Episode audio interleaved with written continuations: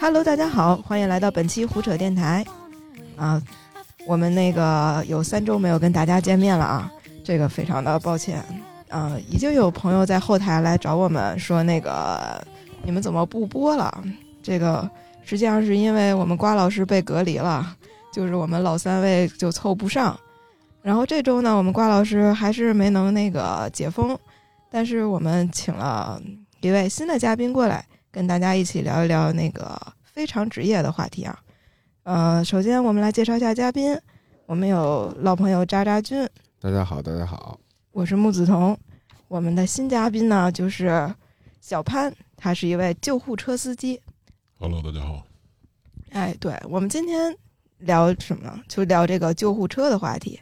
它可能是一个大家生活里都会遇到的，呃，或者说是都会知道，起码他从你身边呼啸而过过的这么一个非常常见的东西。但是呢，这个职业本身其实还是蛮有意思的。它呢，可能说对于大家来说，并不是那么的熟悉。里面的很多门道呢，我听小潘之前跟我讲，觉得也非常有趣。然后今天就请他来跟大家分享一下。我们来先那个，请小潘介绍一下自己吧。你大概是从什么时候开始开救护车的？呃，一八年，一八年啊，那到现在也挺久的了。对，有四年了。你当时为什么会想去开救护车呢？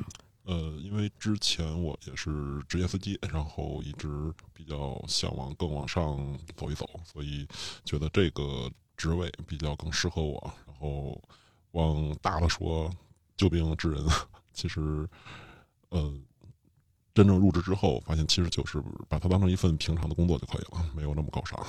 啊，我怎么听说就是有一些心里有飙车梦的人，可能都会想开救护车。啊，之前我也是会有这部分的幻想，但是真正的去呃工作之后，发现这部分带给你的东西其实没有那么让你觉得过瘾。其实它只是呃责任的一个体现吧，因为是我们的工作责任需要你去为病人争取时间，争取更多的机会，所以我们才能够在合理合法，就是确认安全的情况下，然后去把病人第一时间送到医院。这样所以其实是有标的时候的，对会有。多吗？这种机会？呃，一个月也有那么几次吧。如果遇到那种极危重的话，肯定也是需要对，能到多少速度呀？呃，速度可能不会多快，但是在路上，尤其各个路口或者各个样的路况下，可能需要你更多的是一种灵活，需要的一种变通。因为在我的眼里，就没有什么红绿灯，没有直行转弯线，没有应急车道，什么都没有，只有从病人的起点到医院的终点这一条线。所以，只要在确认安全的情况下，我怎么走都是直线。哦，哎，听起来还有一点点酷啊。那个我在网上查救护车司机，然后有的人说这是一份那个编制内的工作，然后然后他是属于在编的吗？请问？呃，很遗憾，不是，因为我这边大部分的我这边的职位都是合同工这样的一种，其实没有那么的明白。那那他的工作节奏是怎样的呢？呃，因为每个区域的节奏是不一样的。我这边就是白班儿夜班儿，然后永远都这样去倒班，所以没有节假日，也没有休息，什么春节、五一、十一这些都不要想了，永远都是白班夜班去来回的循环。一次是多久啊？呃，一个班儿是四个四天，然后四天为一个周期，这样。连上四天是吗？呃，是白班、夜班，然后下夜班，然后休息一天，然后再循环。一个白班儿大概是多少小时？白班的话，早上八点到下午五点，然后夜班的话，从下午的五点到第二天早上的八点，那是白班儿累还是夜班儿累？肯定夜班累啊。它它是一种生理上的累，还是说夜班儿真的就是活儿多呢？嗯，都都有，因为我在的那个区域人口密集比较大，所以夜班的时候，嗯，尤其老老人吧，可能发病率比较高，所以晚上其实也闲不下来。嗯，我听说其实救护车司机是一个挺怎么说挺要情怀的工作，因为赚的并不是大家想象的那么多，但是呢，那个责任又非常的重。对是是这样的，因为更多的可能就是一种责任的体现吧。因为我之前刚开始上车的时候，然后有一次夜班儿，遇到了一个很在我看来是一个很平常、很平常的一个出车，嗯然后是一个独居的老人，一个老头儿一个老太太，嗯然后子女也不在身边，晚上的话需要就医，然后我们只是按照标准去把他送到医院之后，然后那个老人下车之后，挨个的给我们车组的每个人作揖，就那一瞬间让我觉得很酸吧，因为对于我来说，这就是一个普通的一次出车，一个很平常的一个任务，但是对于那个独居老人来说的话，大半夜还能有人去把他们从家里送到医院，可能对于他们来说是一种很感动或者一种很感谢的情怀。嗯，这个感觉让人有点眼前一酸。对。那救护车开救护车的时候，应该见识了各种各样的人。嗯，你们都会有什么样？你们的工作内容大概都是什么样的呢？啊，工作内容其实就顾名思义，大家经常能够见到也能理解到的，就是从病人呃大部分就是家里老人为主，然后把他们从家里送到医院这么一个简单的任务，然后也会有一些特殊的，比如说如果有家人呃老人在家里边病逝的或者正常的死亡，然后也需要我们给他们处理，还有一些就是呃保障的内容，比如说我们之前总是做核酸，然后疫苗，然后也需要我们去现场保障。还有一些其他的特殊任务都会有，现场保障就是蹲在那儿待着是吗？也不是因为，呃，按照要求的话，我们每次打完疫苗需要在现场观察半个小时，然后看看有没有一些呃反应或者一些过敏的这种情况。然后我们在现场就是，如果遇到这种特殊情况的话，是第一现场第一时间把他们去转运。哦，那你有遇到过打疫苗过敏的吗？这个我倒没遇到过。哦，那那个我还想，就我很好奇，为什么就是家里有人正常死亡，第一时间不是报警，而是找你们呢？因为按照正常流程来说的话，生病了或者说人不行了的话，那肯定是第一时间先就医嘛。而且他又不属于意外死亡，只是一个病史或者说寿终正寝，这个不属于警察的范围。那你们去到那儿就是负责确认一下死亡，或者说是如果还有一些生命体征的话，去拉到医院吗？对，如果要是 确认死亡的话，就是给家属开死亡证，然后问一下家属这个后事儿是你们自己处理，还是需要我们先协助把这个病把这个尸体送到太平间，还是怎么样？然后对，那个我还挺好奇的，就是一般像除了这种死亡情况，还有核酸维稳这种，就是属于就是呃常态化的这种东西以外，就是一般像给您打电话，就是救护病人这几年您接触的都是什么样的家庭呢？就是或者是说他们是年轻人居多，还是老年人居多呢？那种状况？嗯，老年人居多吧，然后年轻人的那些都是意外，可能正常的生病可能没有那么大的概率，可能一些意外导致的就医，然后这种频率会高一点。还有一些小孩儿，家里有小朋友的，然后也需要这样。明白明白。那他们那他们就是我还挺好奇，还有一个点就是他们一般都是会因为什么病症，就是在您的观察中会比较多呢？分季节吧，因为每年的夏季，然后冬季，老人这边的话，可能就是喘憋，然后骨折这些为特别的多，嗯然后他们的发病率也比较高一点儿。夏季和冬季是最容易呃产生这种出车概率的事情，是吗？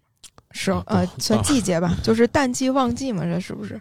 呃，只能说是死亡的淡季跟旺季，因为夏天的时候有很多的，呃，我去过很多那些老旧小区，然后那些的房子家庭，他们的通风可能不是特别的好，然后他们的房间里会很闷很热，但是他们又不开空调，这样的情况下的话，可能很多的老人就是因为这个原因，而且又是常年卧床，所以到最后就是导致一个直接死亡的一个间接原因。冬天的话也是一个高发，因为很多老人可能熬不过去。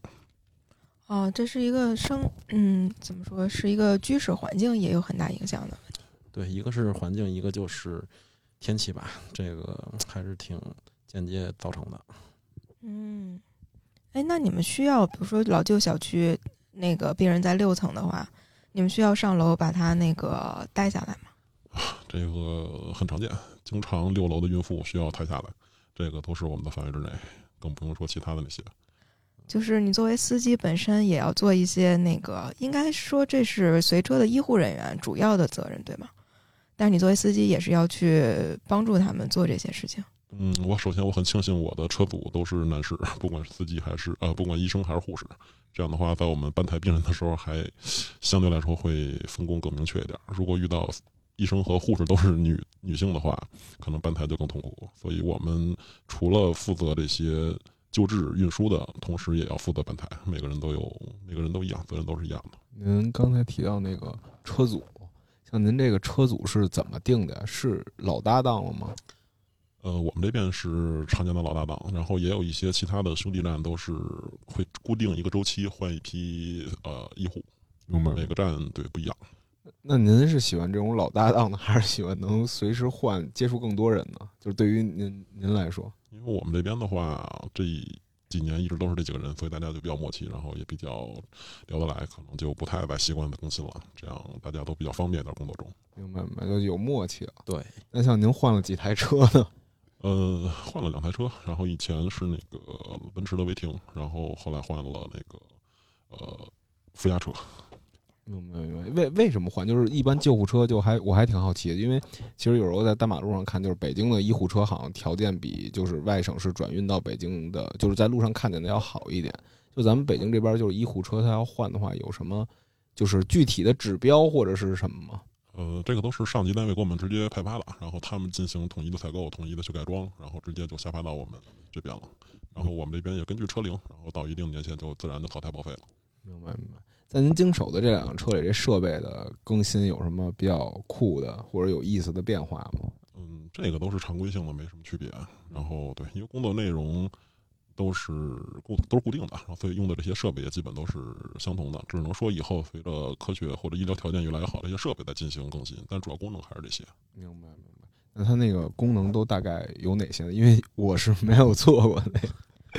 呃，就是常规的心电图，然后监护，然后那个吸痰器，然后氧气等等这些，就是常见的这些。其实急救急救的生命。对急救包还有这些。那那再问一个最私人的问题，就这两辆车，你喜欢开哪辆？呃，还是奔驰吧，因为那个设计的会更舒适一点儿。这个新车比较板正，各种角度。明白，坐着不舒服也。对 哎，我觉得还挺挺意外的，因为之前有听说说那个救护车是一个呃赔钱的工作，不是是一个赔钱的部门，不论在哪个医院都属于赔钱的部门，因为它是那个我们病人付给救护车确实是要付钱，但那个钱是国家规定的嘛，它实际上没有办法去覆盖这个救护车的油费啊、救护车的这些设备费啊，还有那个人员费。实际上每个医院呃，一旦运营救护车这个部门，都是嗯不是很上算的一个买卖。呃，他竟然还可以这么频繁的去更新这个设备，我还是蛮意外的。对，因为这些都是属于公费的，然后由公家去统一去更新，去给他们特派，所以这些都属于国家拨款。嗯。刚才童提到那个，就是呃一那个急救车很贵嘛，然后包括新闻，包括互联网媒体，其实一直在讨论，就是急救车什么天价急救车啊这种的东西。然后，但是我还挺好奇，就是像属于您这这种的在一线基层的员工，那您的这个，就比如说他是他。就因为我们的工资可能就是绩效加基本工资嘛，您这种情况也是吗？就是按照出车的频次，然后进行工资结构的调整吗？呃，我这边不是，我这边就是固定工资。明白，明白，啊，懂了。哎，我们国家的救护车大概是多少钱啊？呃，按照北京这边的收费标准是跟出租车是一样，按有计价器，按计价器打表，起步是三公里，三公里是五十，然后还有一个医疗转运费是一百二。也就是说，如果一个三公里之内的运输的话是一百七，然后超过三公里之后，每公里是单加七块钱。通常来说，按调度就应该就近调度，不不太会超过三公里，是吗？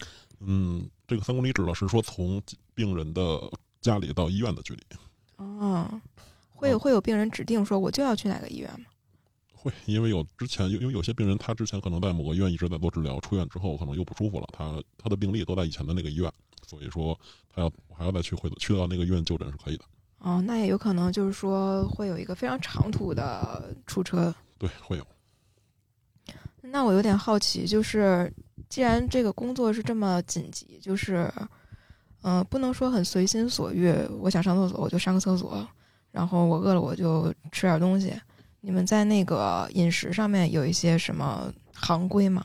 嗯，按照职位要求来说的话，我们是没有吃饭和上厕所的时间的，这些时间只能去碎片化，然后去抽时间去解决这些。如果说也会经常出现说吃着吃着吃到一半，然后来火了，就得马上出发。嗯，那有没有什么就是不可以吃的东西？嗯，这个算是 在急救，还有幺二零，然后会有三种食物不能吃，一个是芒果，一个是火龙果，一个是旺旺。旺旺是什么呀？旺旺牛奶各种相关的食品。其实这个也算是一个呃半开玩笑啊。为什么呢？嗯急救和幺二零都是上夜班可能会比较多一点儿，然后我们最担心的就是夜里边会比较辛苦、比较忙碌。啊上以上三种食品呢，都是分别会代表了这个 会有一部分的这个谐音在里边。火龙果，然后红红火火，芒果就不用说了。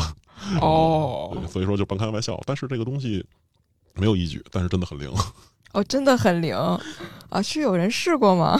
对，就真的可能这一宿你就不想歇着了，然后一个接一个。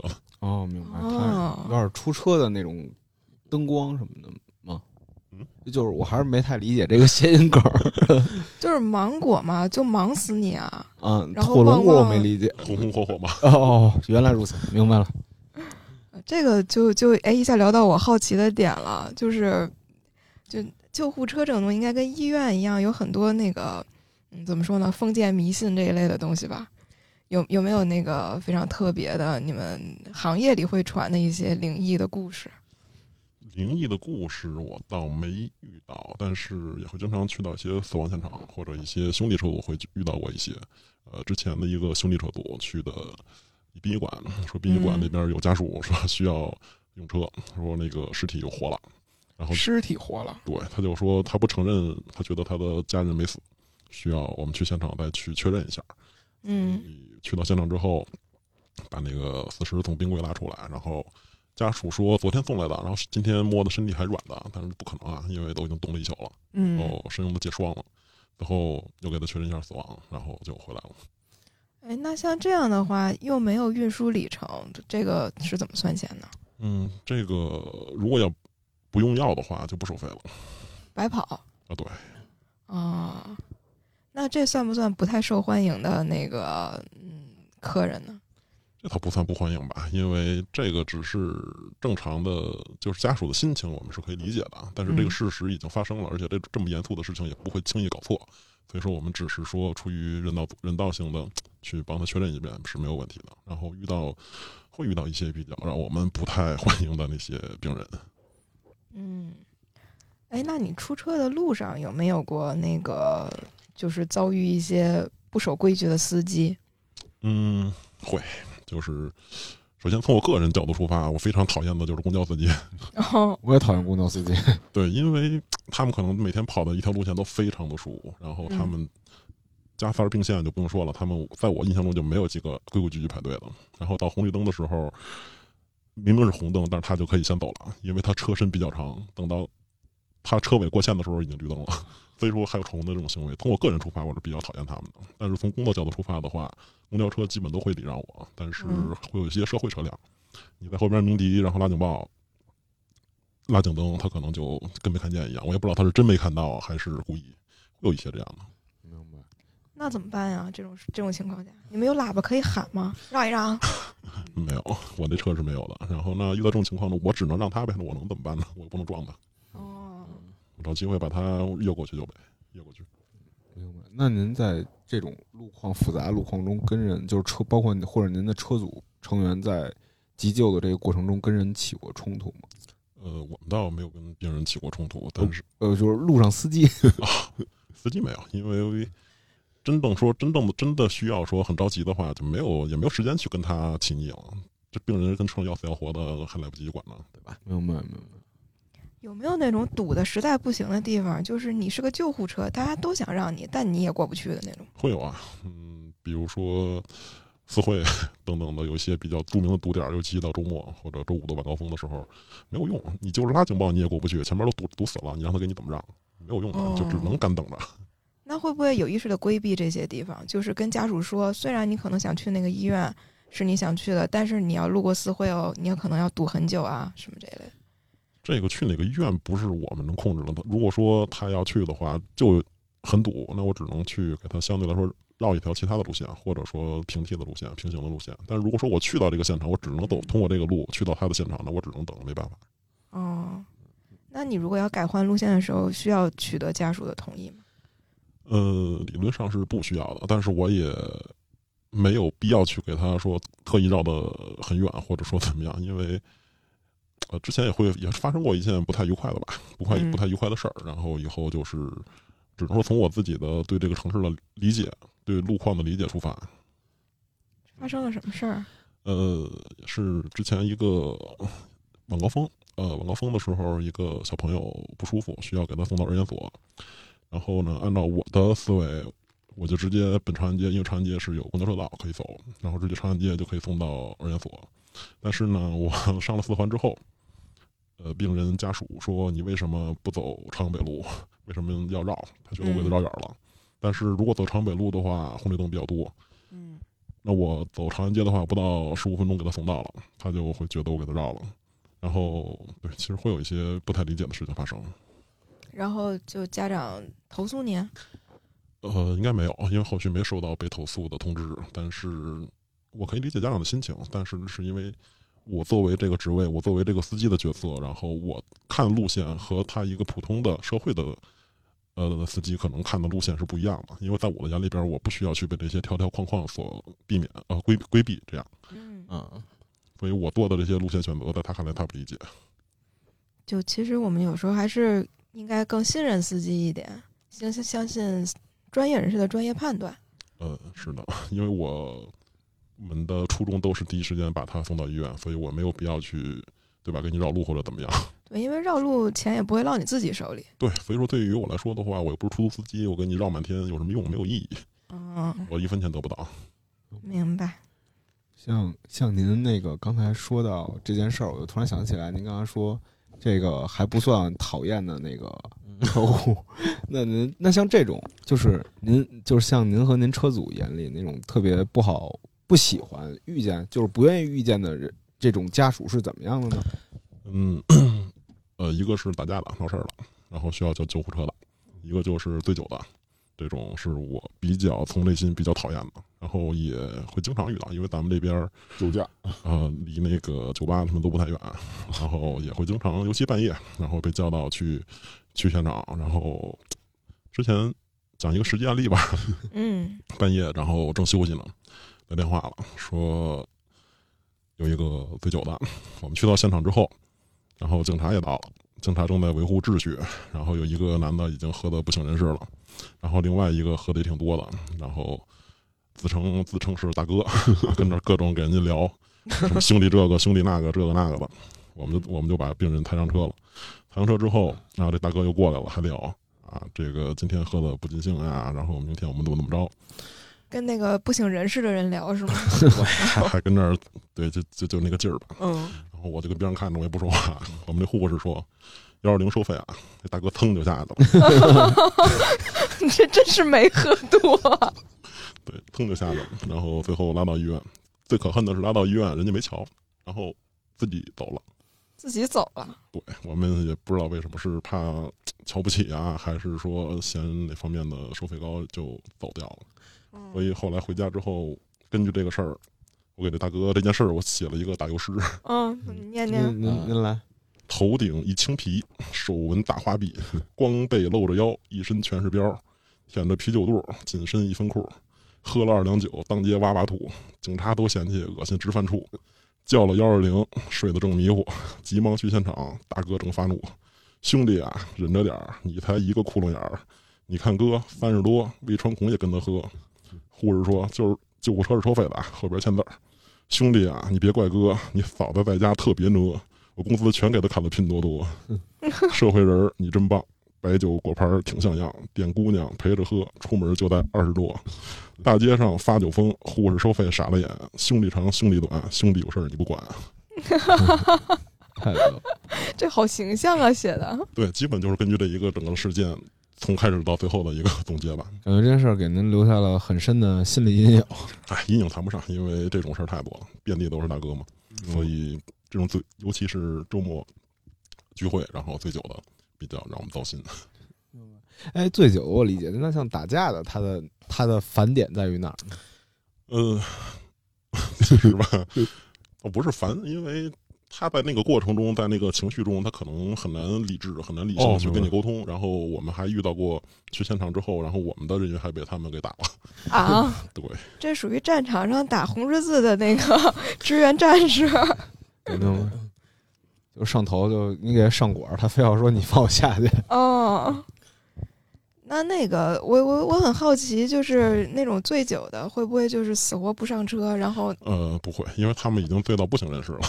你你对他做什么，他基本是没有什么反应了，只能说是家属可能会特别情绪，然后特别崩溃，然后一路的推推推到哪儿了，到哪儿了，到哪儿了。然后我就特别想跟他说，幺二零不是飞机，不是你一打电话我就立马到你眼前了。那那个如果没有家属的情况，就是可能这个人挣扎着给自己打了幺二零，然后 然后他就倒下了。你们到了之后，发现周围没有人，只有他一个人，你们会接诊吗？我们只是报警。如果遇到这种情况的话，我们会报警，然后等现场警察来，先要确认他的身份，然嗯后再根据后续是给他送医，还是能能否联系到他的家属或者朋友等等。那这会不会造成那个就是耽误治疗的情况？治疗的话，肯定第一时间到现场会对他有一个初步的判断，这个人是什么情况，然后对判断之后会对他有一定的医疗处置，然后同时报警去警等待警察来处理。哦，哎，我记得之前有一个社会案件，说有一个姑娘在那个在自己宿舍里边那个要晕倒了，然后那个她就报报报幺二零打幺二零，然后调度就是非常不客气的那个呵斥了她一番，并且没有根据他留下的信息找到他的位置。你们会遇到那种嗯，就是很难去找到具体位置的人吗？嗯，会，因为我我负责的这一片儿会有一些老小区、平房区什么的，所以这种住户如果说需要用车的话，就可能会比较难找。所以这个也是后续我想跟大家说的，如果家里有条件的话，最好来一个家人来你的小区或者你的比较标志性的路边儿或者什么样的建筑物门口去接一下车阻，这样的话哦能够给病人节约很多的时间。行，这个留着，先不说了，这是我们后头非常重要的一趴。嗯哎，我还挺好奇，那像那个就是刚才您说到，其实我觉得急救车司机他可能并不是像普通司机一样，就只需要我从 A 地到乙地，哎，就甲地到乙地这么简单，他可能涉及到很多就是道路的，甭管是道路规规划，还是小区的了解，然后急救知识，就想知道您平时就包括从成为呃急救急救车车车组成员，然后中间有经历过什么特别的的训练之类的吗？呃，会会有一个入职的培训。虽然我是司机，然后不是医疗人员，但是也会做一个入职的一个医疗培训，就是专呃心肺复苏这一块儿，然后一些紧急治疗的这些培训也是会有的。然后急急救证等等这些东西要去考。明白，都要去。对那那您就是像平时开这个就是急救车，就是它不需要考虑任何规则，然后您在生活中会啊、对，开始的时候是不习惯，因为 开这个车和开到自己的车切换的话需要一个过程。开始的时候下班之后开到自己车，然后回家，走到路口看着红灯就忍不住的想踩油，然后到路口啊，怎么怎么不对，不是那个车，那你为此有被罚过分吗？并没有。哎，那我想问问，就是你作为一个救护车司机，肯定工作强度挺大的，有没有一些职业病什么的？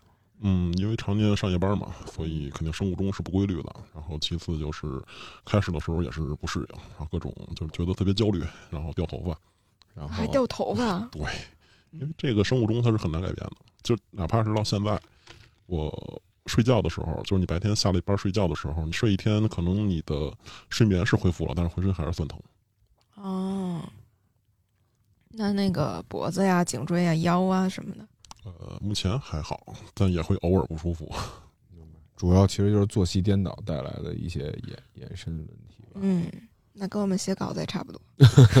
是，哎，那其实我觉得您这个上班时间还有跨度是一个漫长、漫长可能又无聊的这么一个过程，甭甭管是等活儿还是怎么样。那像您和您的车组成员在有限的空闲时间里会有什么互动吗？就是休闲的那种互动会是怎么样的？呃，因为我是对那些呃疾病啊什么的比较好奇，我只是就会跟他们单纯的去聊，比如说会今天遇到一些什么病人，然后这个病人是什么情况，哦然后他的发病会是什么样的，然后我会和医生啊去聊聊这些。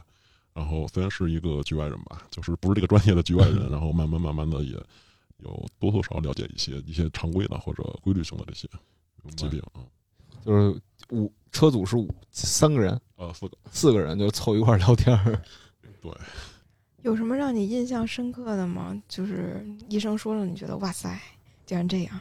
呃，有一个对，有一个有一次拉了一个病人，他是主动脉夹层，嗯然后对，当时也我不太清楚这个病的危害性是是是一个普通疾病，还是说很要命的那种，所以给他送到医院之后，然后又和这个医生又沟通了一下这个病是什么情况，然后指的是说，呃，动脉夹层里边它会啊、是是会会流血，就是他们那个会血会一直的积压，等到那个血嗯。一旦破裂的话，马上人就没，或者说他的生命就是非常的危险，然后才意识到说这个东西对是一个很严重的。那那位病人上车的时候表现是什么样的呀？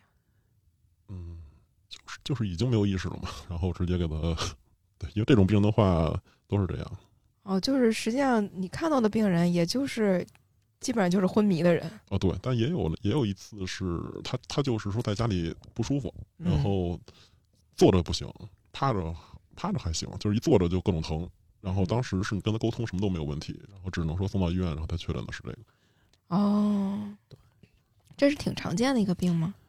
嗯，反正我是遇到过几次，而且这个病危害性挺大，而且大家往往意识不到。是这样对，哦，嗯，而且对这个嗯听说这个病就是越抢救死的越快。越抢救死的越快。对，就是做就是手术的话可能会比较危险。哦，哇，好可怕呀！嗯你你有出过一些死亡现场吗？呃，出过出过一些现场，然后就是大部分的都是正常死亡，就是家里边正常的生病，或者说寿终正寝的，还有一些意外的死亡现场。嗯，遇到过最多的就是跳楼的、上吊的，然后交通事故的，还有火灾现场，这些都遇到过。那有没有觉得，就是从事这份职业以后，身边这个呃能看到的跳楼的，或者是其他意外的死亡的人突然多起来了？嗯，对，是挺多的，尤其坏，我说尤其今年，因为按照就是我们平时出车的规律或者比例来说的话，像跳楼的可能一年能赶上那么几次就不错了。嗯，然后最近之前一个月好像就赶上三次 跳楼一，个月赶上三次，对，还只是你这一个片区对，就我这一个车多我就赶上三个跳楼。哦。哎，你们有多少个车组啊？一个片区的话？呃，我这边因为它不一定，它每天出车的有的车组他可能是有事儿，它就临时就停车了，然后嗯每每天都是不固定的，但是大部分的话，常规性应该是一个区域会有十多台车吧。嗯，像您今年观察到的这些意外死亡的案例，他们的原因就是您能就是遗书之类的会，您您这边看得到吗？或者死亡原因不知道吧？呃，遗书倒没看到，像这种死亡呃意外死亡的话，基本都是抑郁症，抑郁症，对，或者有一个呃有一个老老人我记得，然后是癌症晚期，然后他就是已经吃东西已经吃不下去了，就是说白了很痛苦，但疼是他又说白了就是求生不能求死不得，所以只能这样去了却自己，没办法。明白，就是我感觉就是像这种死亡，就是非正常死亡现场，应该是您最不想出的现场了。对，嗯，像您就是从一个普通司机成为一个救护车司机，然后到您经历第一次的这种非正常死亡的现场，您您当时有过特别不适的感觉吗？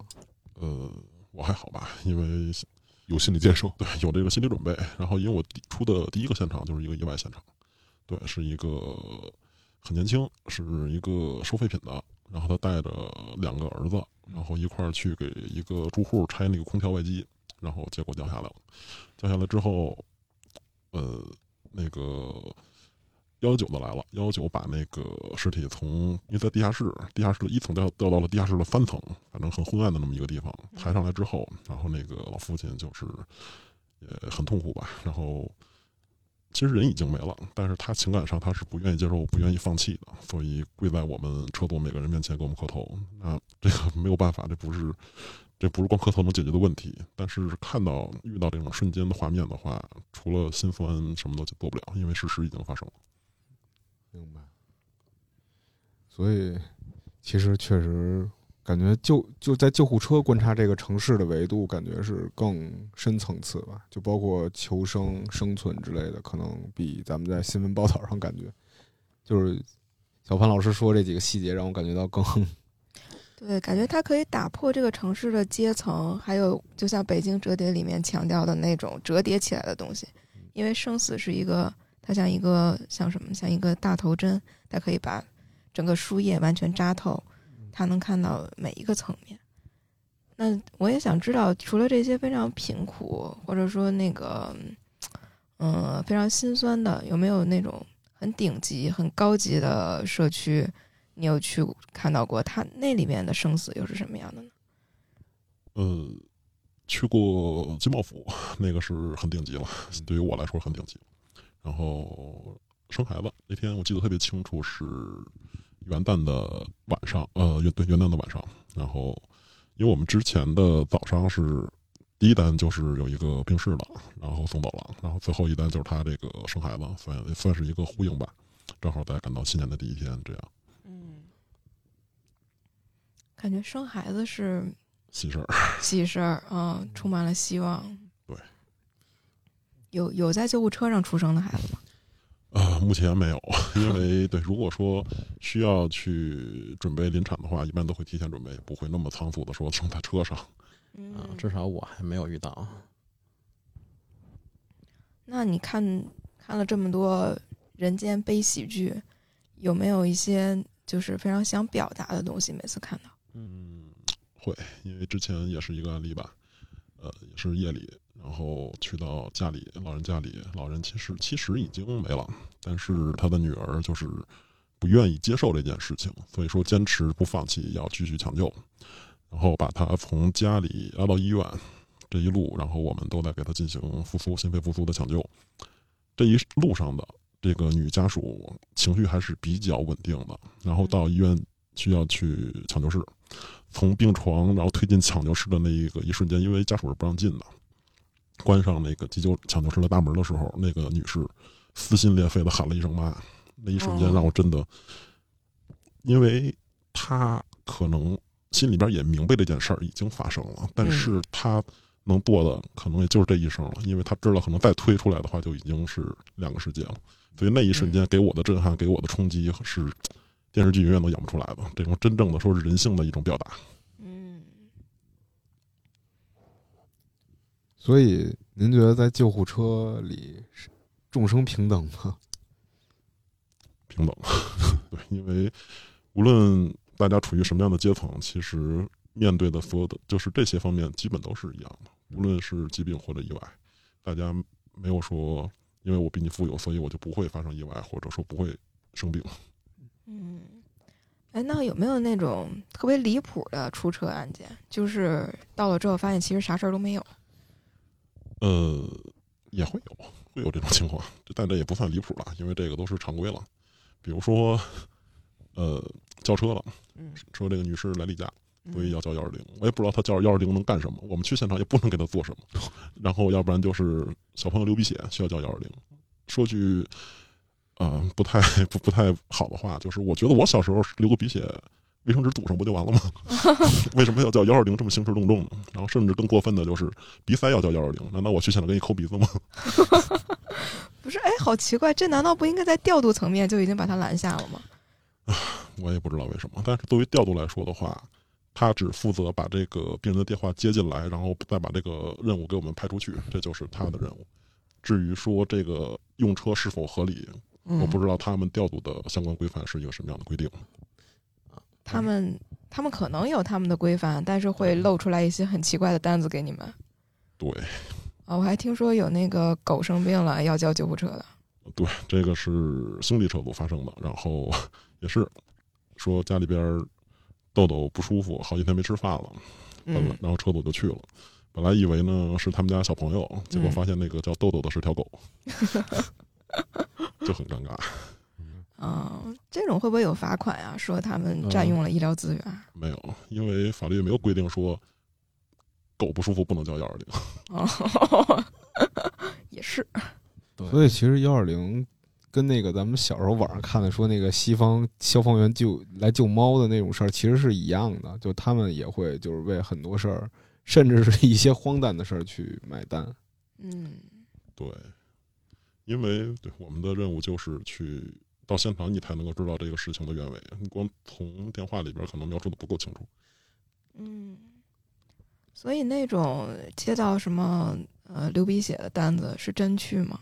对啊，真去啊。不得不去，对，这个然后去了发现鼻血已经止住了是吗？呃，对，也对，之前有过有过一个案例吧，然后嗯也是夜里，然后一个饭馆儿听电话打电话听声音就是个小小年轻，然后去到现场，然后说怎么了？说那个就说手被刀砍了，说有伤口流血，然后我就瞟了一眼，那个所谓的伤口其实就也就破了点皮儿吧，然后医生过来赶紧包扎止血。然后送到医院之后，我们医生说：“幸亏咱们来得快，来的再晚点，伤口都自己愈合了。”这个真的很好离奇啊。那我们就刚才把你打住的那一趴，我们现在来讲吧。就是其实作为一个普通的人，我是特别关心这这一点。我们就该如何去叫救护车才能更高效，和如何和和救护车的这个车组来沟通，才能更好的那个把把我们想达到的效果达到呢？呃，首先大家叫救护车，然后您打完幺二零的话，您的调度会接听您的电话，会把您的信息都记录，然后他会摘取一些信重要的信息发给车主，比如说姓人的呃病人的姓名、性别，然后什么疾病、住址、电话，会发给我。发给我之后，我们接到任务，会医生再去给您回电，确认一下病情是什么样的。如果说有需要的话，可以远程电话里先给您做一些记录支持。然后有的病人家属可能就会不厌烦，说刚才我都已经给你们报过了，为什么你还要再问？对不起，嗯。因为你报的是给调度报的，我们车主是不知道你具体的信息的，嗯。所以说我们再去确认一下你的地址，然后再确认一下病人现在的病情是什么样的。然后，呃，还有一点就是，有的可能出到现场时间会有长短不一的一个情况，因为您叫车的时候会以您为中心去给您找您周边空闲的没有任务的车辆。嗯。如果说遇到离您比较远的那些急救站，他可能到您现场时间就是会救，哪怕说他一路闯着红灯，一路拉着警报过去，但是实际距离在那放着呢，他就是需要一些长的时间才能到你的现场。然后你不要再跟我一直的催，因为你催也解决不了问题，我还是该怎么开怎么开，我也不会飞，对吧？然后其次就是说，如果家里还有其他的家属有条件的话，去你的楼下或者你的小区门口，或者说你找一个你们家附近标志性的建筑物去接去接一下车组，嗯，哪怕我知道说你们家住某某小区三号楼五零二，但是你去到现场，你告诉我一声里边怎么怎么走，我就不用再去找楼号了。这样的话是给病人在节约时间。嗯，对。那那个就是病人家属和车组人员沟通的时候，有一些什么会让你们觉得非常不好的沟通方式吗？嗯，对，就像那些醉酒的，这一路上催催催，就会让我觉得嗯心里边会比较烦躁吧。嗯，就总之还是得跟您客气点儿，是吧？啊不是说跟我客气，就是您哦把您的情况如实的跟我说完之后，我们都会第一时间去往你的现场去奔。但是，还是说，因为实际的路况和实际的距离在那放着，我也不会飞，我只能，对吧？一点一点往那儿开。哪怕说路上我去闯红灯，去给你各种提速，但是你不要一直催我，你催我解决不了问题。我之前一直有听说一个说法，说如果你需要担架的话，你需要叫救护车的时候，就说明说我需要才会有担架，是这样的吗？呃，不是，因为车上担架和轮椅都是标配的。如果呃我们先到现场之后，医生会去您的家里看看实际情况，看看病人到底是需要用担架还是需要用轮椅。自然而然，我们就会有师傅去给你相关的这些设备就带上去了。哦，嗯，所以这份工作我感觉听上去还是挺累的。就是您现在到现在为止已经做了三年、三年、四年、四年四年了，对，然后您未来还会继续做呃这个职业吗？呃，目前对还是会继续做，因为往大了说，是吧？救人救病之人嘛，也算是积德行善这样。然后往小了说，其实它也是，它就是一份工作，也是我需要去继续坚守的一个岗位。这样，明白。我我觉得小潘老师见我给我感觉就是特别沉稳，就是原来的性格也是这样嘛。就是救护车这个呃救护车司机这个职业给您带来了一些就比较沉稳或者更沉得住气的一些特质吗？呃，算是吧，因为这个工作会或深或浅的去改变一个人的心性。之前。可能作为一个普通人，然后作为一个老百姓，看到某个某个地方，然后有警察，有幺二零，有幺幺九，都会凑热闹啊，或者说都会去看个新鲜。但是现在，你当你真正的成为这个剧中人的话，不会觉得说有那么的兴奋，然后反而会让你觉得，尤其在路上说真的说需要飙车，需要去第一时间送病人的时候，你的心思就能够沉静下来了，能够真正的说去考虑好，能够做好你现在该做的事儿，这样。嗯，我还有个非常技术性的问题，就是如果飙车的时候，因为出任务飙车出了事故的话，是怎么处理呢？嗯，一样，按照交通法规，如果说是司机由于违规或者违章导致的事情的发生，一样还是该怎么判怎么判。所以说，我们的原则就是在确认安全的情况下，尽量第一时间去送到病人。对救护车司机来说，什么行为算违规啊？违违反交通规则？一样的，就是闯红灯，然后这些加塞并线，如就是说，如果你的这些行为导致了最后事事故的发生，对吧？因为你闯红灯，然后你和别人发生碰撞了，或者人把你给碰撞了，那因为你闯红灯了嘛，哪怕你是救护车，你也要遵守，理论上也要在遵守法规的前提下。哎，那救护车不是被法律规定可以闯红灯的吗？是，是可以闯红灯，但前提是尽量在不发生危险的情况下，对吧？那不，因为你闯红灯，但别人的其他路线设的车辆是正常行驶的，别人是绿灯。如果说真的发生碰撞了的话，你真的一点责任都没有吗？那这要真碰上坏人了，说哎，我就耽误你一下，哎，我就跟你蹭一下。啊，这个没有问题。这个发生事故的话，我们还是第一时间该送病人送病人，不会说我在发生事故之后，我就只能把车停路边去给你解决交通事故，我们没有这时间的。哦，嗯，我们还是第一时间该去把病人去送完医院之后，再回来去解决事故。哦。哎，那我不太理解，就是我问一下扎老师，如果那个出了事儿之后，我那个先先走了，在正常的那个普通的交规里边算逃逸吗？呃，不不算，你到时候可以就是直接对面留电话，然后或者这谁全责，然后写他有一个那个交通议定书嘛，然后你可以你们俩双方就是达成一个协议，然后快速快速调解完了之后，然后比如你的事儿，你就带人去四 S 店就完了，哦，或者还有就是私了，直接就是给人钱。但是我觉得，小潘老师应该 救护车如果出现是这种剐蹭的话，应该不用不用私了吧？对，这个肯定都是直接走公，有保险公司就直接给赔了。就比如说小潘老师，他可能开车的时候不小心剐着对面了，嗯，然后直接我全责，然后留一电话，你到时候找我来就行了。哦，那你有碰上过交通事故吗？呃，没有，这是非常沉稳的老司机。呃。算是吧，这么多年就这一个手艺。哎，那要成为呃救护车司机的话，有有一个你要开多少年车，没有什么事故的这种规定吗？呃，这个每个招聘的医院它是标准是不一样的，这个没有固定标准，得看医院的招聘标准。哦，张老师还有什么想聊的吗？我想特别问一个比较 土的问题，但是我觉得它很重要，就是在您这。三年三四年的工作中，最最让您欣慰或者说最有成就感的一件事儿是什么？呃，就是对人生的一个理解吧，新的理解。就是之前的时候，作为一个年轻人，可能都是怎么说呢？追名逐利也好，还是说这个世界很浮躁也好，但是当你真正的去沉浸到这样的一个工作中，每天给你带来的是这种。这种工作环境和工作体验的时候，你就会发现，我们大部分人都要都在追逐生命的长度，反而忽略了生命的宽度。其实，在生死和疾病面前，可能宽度会更重要。因为，嗯，还是讲一个例子吧。